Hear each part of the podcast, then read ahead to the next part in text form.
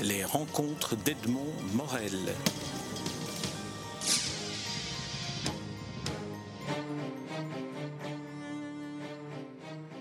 Bernard Dan, nous nous rencontrons à l'occasion de la publication de votre deuxième roman, Le garçon du Rwanda, toujours publié aux éditions de, l'Aube.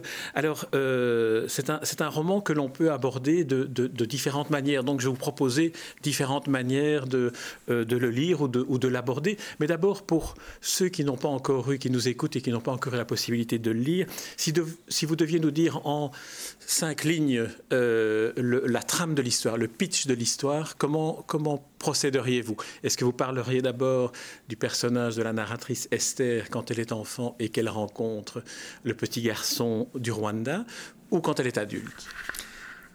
Si j'avais très peu de temps, je me concentrerais sur la rencontre quand elle est adulte, parce que celle-là est la suite de sa rencontre quand, quand elle était enfant.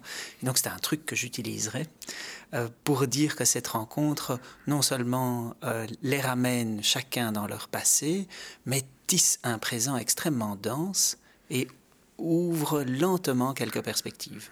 Alors, euh, on, va parler des lieux, des personnages et, aussi de tout ce qu'ils de tout ce qu'ils sont. D'abord, peut-être les personnages. On a deux personnages. Esther, qui est la narratrice, qui est philosophe, euh, professeur, mère, fille, amie, dit-elle à un moment donné dans, dans, la narration, mais qui est surtout insomniaque. Et elle rencontre Camille Boulanger, qui est un technicien hypnographiste dans un laboratoire de sommeil. Est-ce qu'on peut dire que là, on a situé les deux personnages et le lieu?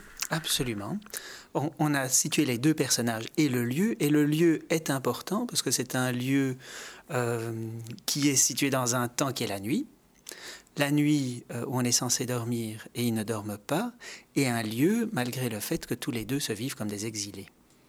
Alors le, livre s'ouvre et chaque chapitre est euh, accompagné, introduit par un extrait de Esther, de, la pièce de, Jean Racine, mais également le personnage euh, Esther, celle qui a sauvé le peuple juif. Alors d'où est venue cette, cette approche-là? Alors, c'est une pièce, la, pièce de Racine m'a fort touché dans la manière dont Racine raconte euh, cette histoire d'une manière presque militante et, euh, dans le contexte euh, historique et littéraire, je trouvais ça, j'ai toujours trouvé ça tout à fait remarquable. Et quand j'ai eu l'idée d'appeler ma narratrice Esther, eh bien, il y avait un lien très très clair. Et en effet, par cette mission qu'on peut prendre, qu'on peut refuser, qu'on peut se, se euh, s'approprier quand même, comme ma narratrice va le faire. Alors c'est aussi l'idée du, récit, de raconter et puis de mettre de la forme. Euh, donc j'aime beaucoup cette, langue de Racine. Mmh. Et puis évidemment, euh, Racine, c'est Racine, c'est-à-dire que c'est aussi une allusion aux racines mm-hmm. euh, qui sont, dont les, personnages se sentent en partie euh, sevrés, euh, mais qui jouent un rôle assez important dans leur identité. Rien rien n'est jamais gratuit. Et l'exemple que vous venez de donner, que euh, Esther, vous l'avez choisi parce que Racine, mais Racine aussi parce que le mot Racine veut dire on va vers, vers ses propres racines. J'ai l'impression que chacun des prénoms, des noms que vous avez choisis euh, a, un sens euh, que l'on découvre au fil, au fil du récit. Par exemple, Camille, l'infirmier, le, le, technicien hypnographiste, ne s'appelle pas Camille Boulanger pour rien. Non, c'est aussi un jeu sur, sur le nom. Un nom, c'est un, un, signe qu'on attribue et, qui est censé représenter euh, euh, le signifier, mais il y a cette tension par rapport au nom. Et la question de savoir est-ce que Camille s'appelle vraiment Camille, et de fait on apprend euh, assez vite qu'il a oublié son nom et que c'est un nom qu'on lui a donné. Alors c'est vrai qu'il y a une série de, de jeux de mots, qu'il y a des, lectures qu'on peut faire à différents niveaux, mais si on le prenait comme un roman à clé ou comme une espèce de d'énigme permanente, je pense qu'on freinerait euh, la lecture et quand moi-même je le relis, je, préfère me, lancer sans entrave, et, mais je suis rattrapé par euh, l'un ou l'autre clin d'œil. Oui, alors les clés, on pourrait dire que c'est un bonheur supplémentaire donné, au lecteur. Peut-être parce que j'ai l'impression que celui qui nous écoute et qui n'a pas lu le livre aurait des difficultés à nous suivre. Le cheminement de l'histoire. Euh, Camille, lorsqu'elle est enfant, euh, rencontre dans une salle d'attente d'un hôpital où sa mère, qui est hypochondriaque pour elle, euh, l'emmène très régulièrement. Elle rencontre, elle a une rencontre qui est une révélation d'un petit garçon rwandais euh, à qui elle donne un nom, le nom d'un prince, Samembe, et elle a le sentiment que, à l'âge adulte, elle le retrouve lorsqu'elle va faire un labo de sommeil dans la personne de cet infirmier, de ce technicien qu'elle rencontre. Euh, à partir de cette trame-là, que se passe-t-il entre eux? Alors, ça, ça, commence déjà par cette rencontre, mais il faut souligner que la rencontre se fait uniquement par le regard. Il n'échange rien d'autre qu'un regard, mais c'est un regard si puissant, si chargé, qu'il va modifier désormais le regard que la petite Esther euh, va porter sur le monde, et en grandissant, ça va déterminer la manière dont elle voit les choses. C'est-à-dire que quand elle pense le retrouver, ce qu'elle retrouve, c'est ce regard, c'est cette intensité, c'est cette intimité, et euh, c'est à la fois un manque et un appel à aller vers l'autre. Tout à l'heure, vous l'avez définie comme elle se définit euh, elle-même, comme une prof, comme une fille, comme une mère. Et, dans, toutes ces manières de, se définir, elle trouve qu'elle a raté, qu'elle est une mauvaise mère, qu'elle est une mauvaise fille, qu'elle est une mauvaise prof. Et puis à la fin, vous avez dit une amie, et c'est vrai mm. qu'elle le dit en passant, et c'est peut-être ça le fin mot de sa propre histoire. C'est peut-être que enfin, elle arrive à être quelque chose où elle ne se sent pas ratée, et c'est une amie. En ce qui concerne Camille, euh, l'infirmier technicien hypno, hypnographiste, euh, lui, euh, c'est un enfant orphelin, rescapé du génocide du Rwanda, et donc lui n'a aucune racine. Il n'a aucune racine auquel il a accès, car il n'a aucun souvenir. Il a apparemment été tellement traumatisé euh, par ces événements tout à fait extrêmes qu'en arrivant, il n'a même pas pu dire son nom. Si, si c'est le même personnage. Mais en tout cas, le personnage Camille que nous connaissons de mieux en mieux euh, au fil du roman est un personnage qui essaye de se souvenir, qui essaye de retrouver des choses, mais il a perdu toute trace. Et à un moment, il va en effet euh, au Rwanda et il s'imprègne euh, de, des saveurs, du dit et du non-dit, des couleurs, des relations qu'il peut tisser avec les gens et aussi de, l'évolution qui est très très rapide actuellement de ce pays pour essayer de se retrouver euh, lui-même. Et puis il doit se faire une raison du fait que ses racines sont coupées. Et c'est là où d'ailleurs on le traite de médecin blanc. Euh, et c'est là où je faisais l'allusion au boulanger euh, qu'on appelle le docteur pâtissier et qui a de la farine comme s'il était, comme s'il était devenu blanc. Est-ce qu'on pourrait dire que euh, si on devait trouver un, fil qui, relierait les deux personnages centraux du roman, est-ce qu'on pourrait dire que ce qui les relie et ce qui est peut-être la thématique du roman, c'est le sentiment et la réalité peut-être de l'abandon? Oui, comme point de départ, mais c'est surtout la démarche qu'on réalise par rapport à ce sentiment d'abandon.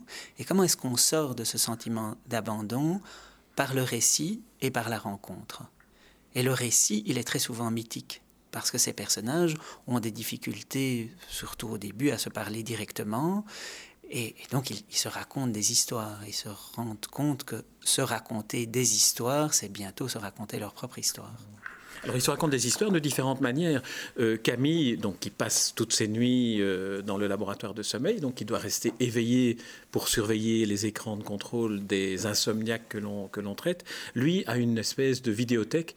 Et euh, une des manières qu'il a de raconter, c'est de proposer des, des, films à regarder à, à Camille. Oui, comme La Belle et la Bête, ce qui les fait bien sourire, Orphée. Et bon, j'ai composer sa, sa, vidéothèque de films que j'apprécie moi-même ah particulièrement. Oui, on peut dire, d'habitude, je dis que certains livres sont des, des livres bibliothèques parce qu'on a envie chaque fois d'aller reprendre un livre auquel il est fait allusion. Ici, en plus, c'est un livre vidéothèque. Oui, avec de temps en temps des mauvais jeux de mots, notamment quand il visionne Tutsi, hmm. avec euh, Dustin Hoffman. Euh, qui est... sur Tutsi, Tutsi, la, la, la, euh, les Tutsis du Rwanda et, Tutsi du personnage. Tutsi, le, le, personnage qui a dû masquer son identité, se faire passer pour ce qu'il n'est pas pour être reconnu. Dans, le film, euh, dans la comédie. Dans la hein, Avec Dustin Hoffman, si je me souviens bien. Alors, euh, euh, une autre caractéristique de, d'Esther, c'est qu'elle est, tout ce qu'on a dit, elle était professeure, elle est, elle est fille, elle est mère, mais elle est aussi philosophe et elle se lance à un moment donné dans un, dans un métier qui est d'être un, philosophe praticien. Alors, d'où, d'où est venue cette, cette idée de, de, faire de ce personnage un, un philosophe praticien? Alors, Esther a été intéressée depuis sa rencontre euh, avec ce regard de ce petit garçon rwandais par euh, la réflexion sur le sens et par la transmission. Et quand elle est devenue plus grande, elle s'est lancée dans des études de philosophie. Et puis en se demandant euh, sur quoi ça débouche, qu'est-ce qu'on fait maintenant qu'on a fait des études de philosophie? Eh bien, dans la vie pratique, elle s'est retrouvée prof de français. Et puis quand elle a perdu cet emploi-là, s'est demandé mais qu'est-ce qu'on peut faire de ce bagage Et quel est ce bagage? Eh bien, c'est un bagage qui aide à reconnaître des pistes dans la pensée.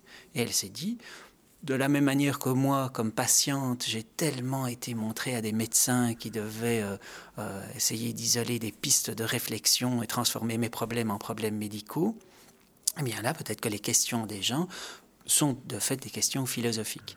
Donc voilà qu'elle s'installe comme praticienne, elle a son cabinet et elle prend pendant tout un temps beaucoup de plaisir dans ce rôle-là dans ce rôle qu'elle voit comme un rôle d'auxiliaire. Ça, c'est une philosophe un peu comme une euh, psychothérapeute, en quelque sorte. C'est une philosophothérapeute. Oui, sauf que si on dit thérapeute, ou bien ce qu'elle a connu comme patiente, c'est qu'on on part d'un point de vue d'une pathologie, alors que pour elle, euh, on, peut aussi penser en dehors de, toute idée de pathologie. Est-ce qu'on pourrait dire, et c'est en, vous entendant répondre maintenant que, je songe à cette proposition, est-ce qu'on pourrait dire que Esther, philosophe, et Camille, passionnée de, cinéma, on a là deux manières euh, d'interpréter le monde. D'un côté, en racontant des histoires, comme au cinéma, de l'autre, en pensant euh, le monde, comme la philosophie le fait. Absolument, et là où ça se rencontre tout à fait, c'est autour de l'histoire, autour de la mise en récit qu'on fait sur le plan philosophique ou qu'on fait sur le, plan euh, du cinéma. Alors il y a deux personnages dont on n'a pas pas parlé, c'est la mère de d'Esther et sa tante, sa tante qui s'appelle Lucie, Lucie comme la lumière, hein, puisque euh, dans chaque dans chaque mot on peut finalement dans chaque nom on peut trouver un, double sens.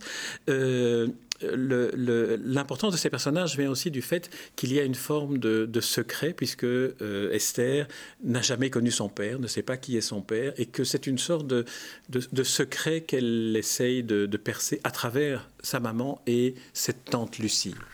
Oui, d'ailleurs, sa maman s'appelle Nini, euh, ni ceci, ni cela, euh, et, et donc elle doit vivre sur cette absence, sur cet abandon, comme vous disiez tout à l'heure, et se composer euh, l'identité d'un être complet alors qu'elle vit dans un monde, euh, dans une famille euh, de femmes et avec ce manque de son père.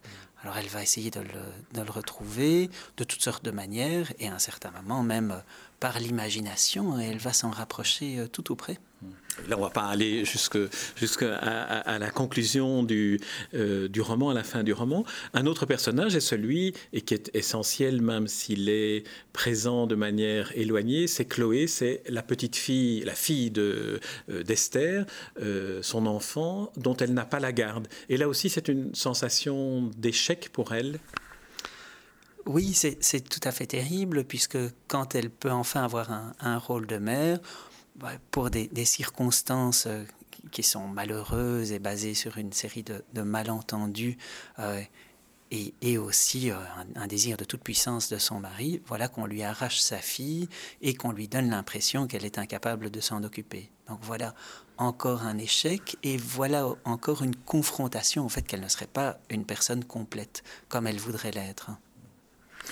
Alors, on l'a évoqué, le livre peut être aussi un livre vidéothèque. On va aller euh, explorer une bibliothèque. C'est euh, une, une, vidéothèque, une sorte de, de, collection de, de, films à, voir et à revoir.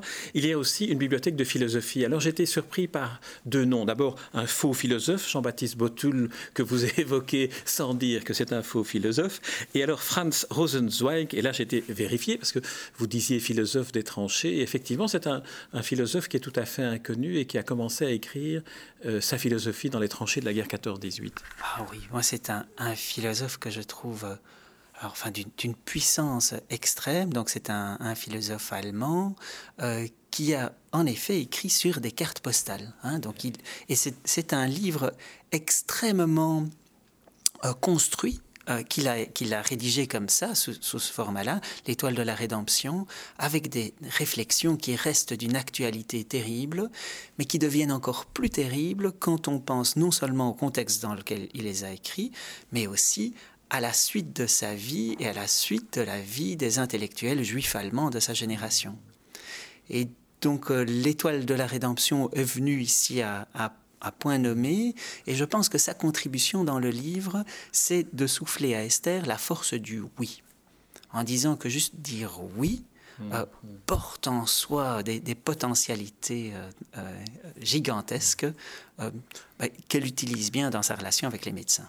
Est-ce que pour, parce que vous êtes aussi médecin, on ne l'a pas dit, vous êtes médecin, neuropédiatre, euh, euh, est-ce que pour vous, le livre de la rédemption pourrait se transformer dans ce roman, Le garçon du Rwanda, en le livre de la résilience? Oui, euh, de la résilience est presque comme un livre de recettes, c'est-à-dire non seulement une résilience qu'on constate, où on se dit, tiens, je, je suis encore là, mais avec des, des clés pour euh, affronter des nouveaux défis euh, et, s'approprier un destin. Mm. Et donc, euh, oui, j'en ferai bien ça.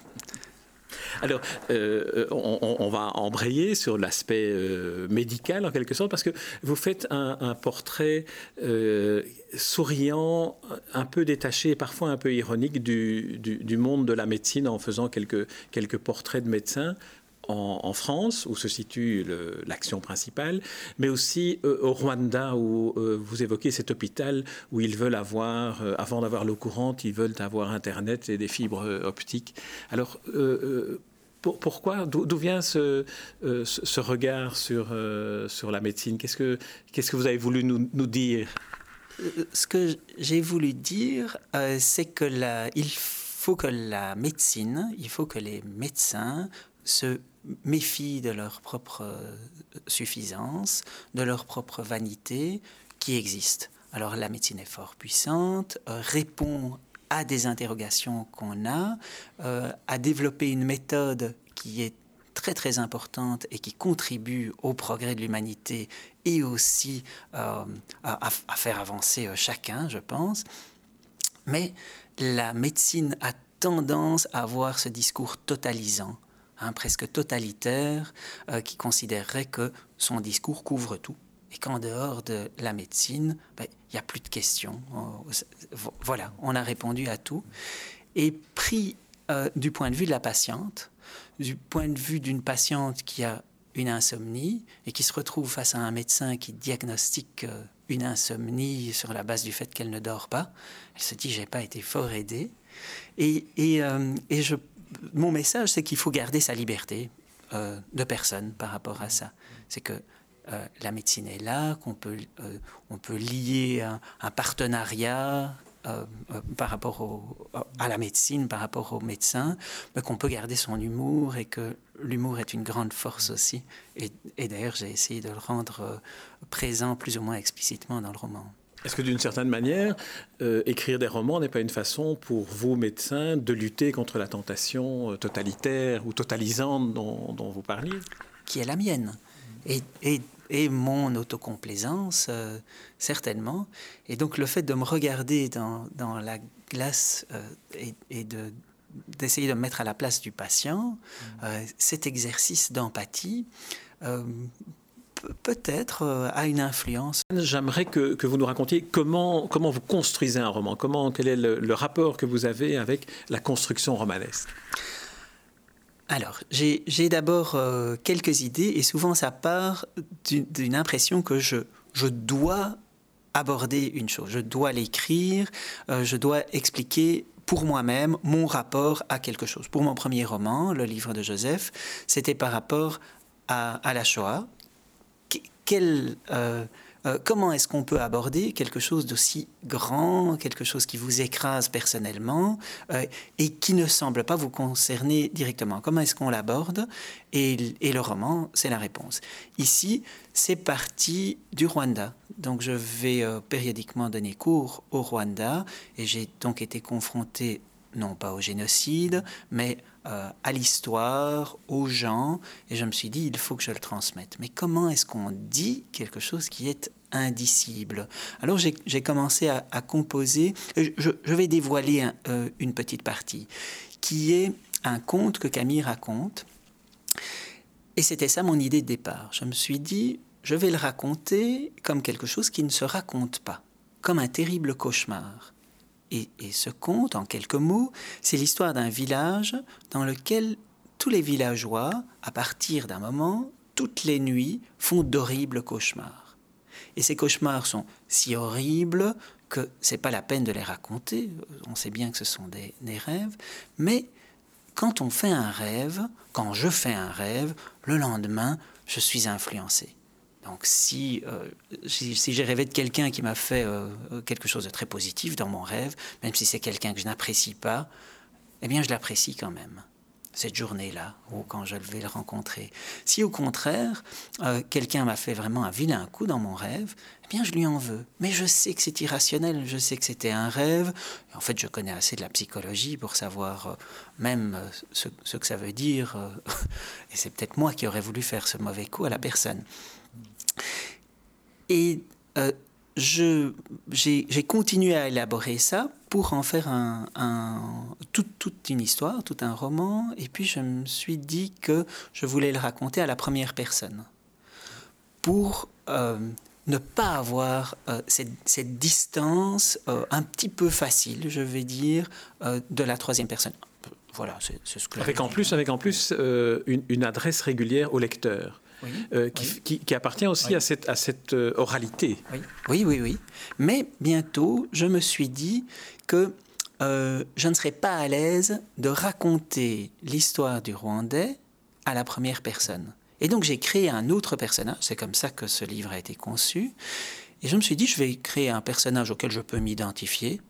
Il s'agit d'une femme, elle est alsacienne. Mais je me suis amusé justement à, me créer en elle euh, pour avoir cette rencontre. Alors, beaucoup des idées émergent. Alors, il y a des idées qui, émergent au moment de la construction, et puis il y a surtout des idées, et notamment des liens, qui émergent au moment de l'écriture. Et cette cohérence se crée d'elle-même. Alors, par exemple, dans la succession des chapitres, euh, j'ai eu à un moment l'idée de les numéroter à l'envers. Et le premier chapitre est le sixième chapitre avant la fin.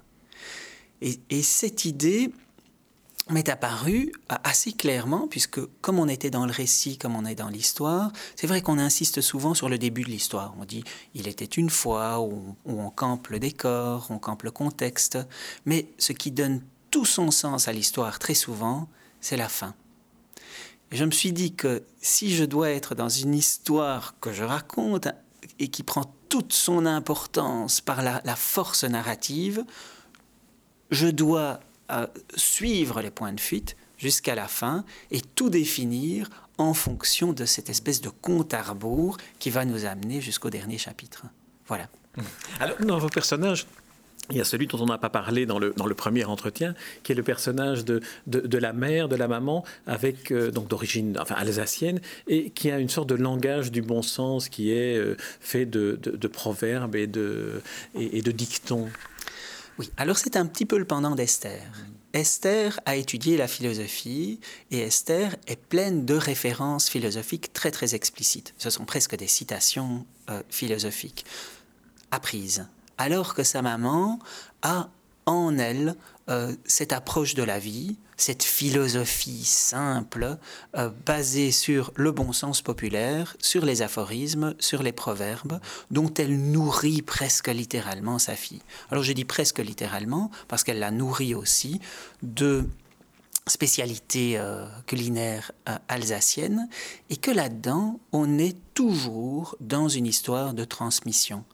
Comment est-ce qu'on apporte à l'autre, qu'est-ce qu'on apporte à l'autre, et si on veut apporter quelque chose à l'autre, ça ne peut être qu'à sa manière, à soi. Donc la manière de la maman, c'est la cuisine alsacienne, ce sont les proverbes alsaciens euh, elle dit qu'on ne peut pas les traduire, mais elle a bien raison. C'est-à-dire que c'est à sa fille, c'est au lecteur de faire ce, travail, euh, de puiser là-dedans, euh, de se projeter là-dedans pour recueillir ce, ce qu'on va emporter. Est-ce qu'on pourrait dire que, comme on dit, une mère juive, qu'elle est en fait une mère africaine? Je pense qu'elle est vraiment fondamentalement une mère, et de la même manière que il y a une, multitude de contes dans mon roman, de références à des contes, et que très vite on sent à quel point le conte est universel.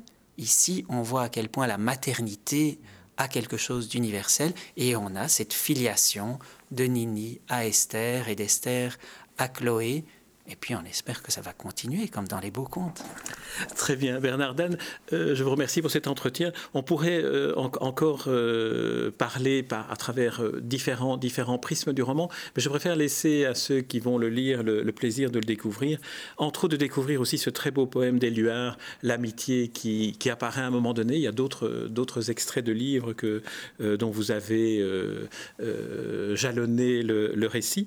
Et alors, sur les noms, vous avez même trouver pour votre nom Dan, qui s'écrit D-A-N, une manière de dire qu'il peut être le diminutif du personnage, du nom d'un des personnages, et D-A-N, euh, on laisse aux, lecteurs découvrir ce que votre nom signifie dans, dans ses initiales. Ainsi que mon autosuffisance dans ce cas-ci. Absolument. Euh, merci Bernard Dan. Je rappelle le titre de ce roman que je recommande à tous ceux qui nous écoutent de lire et de relire, parce que c'est un livre que l'on peut relire euh, avec autant autant de bonheur que celui que procure la première lecture. Le titre en est Le garçon du Rwanda et c'est paru aux éditions de l'Aube. C'est votre deuxième roman et on attend déjà avec impatience le suivant parce que vous êtes non seulement un médecin mais aussi un écrivain. Merci Bernard Dan. Merci. Les rencontres d'Edmond Morel.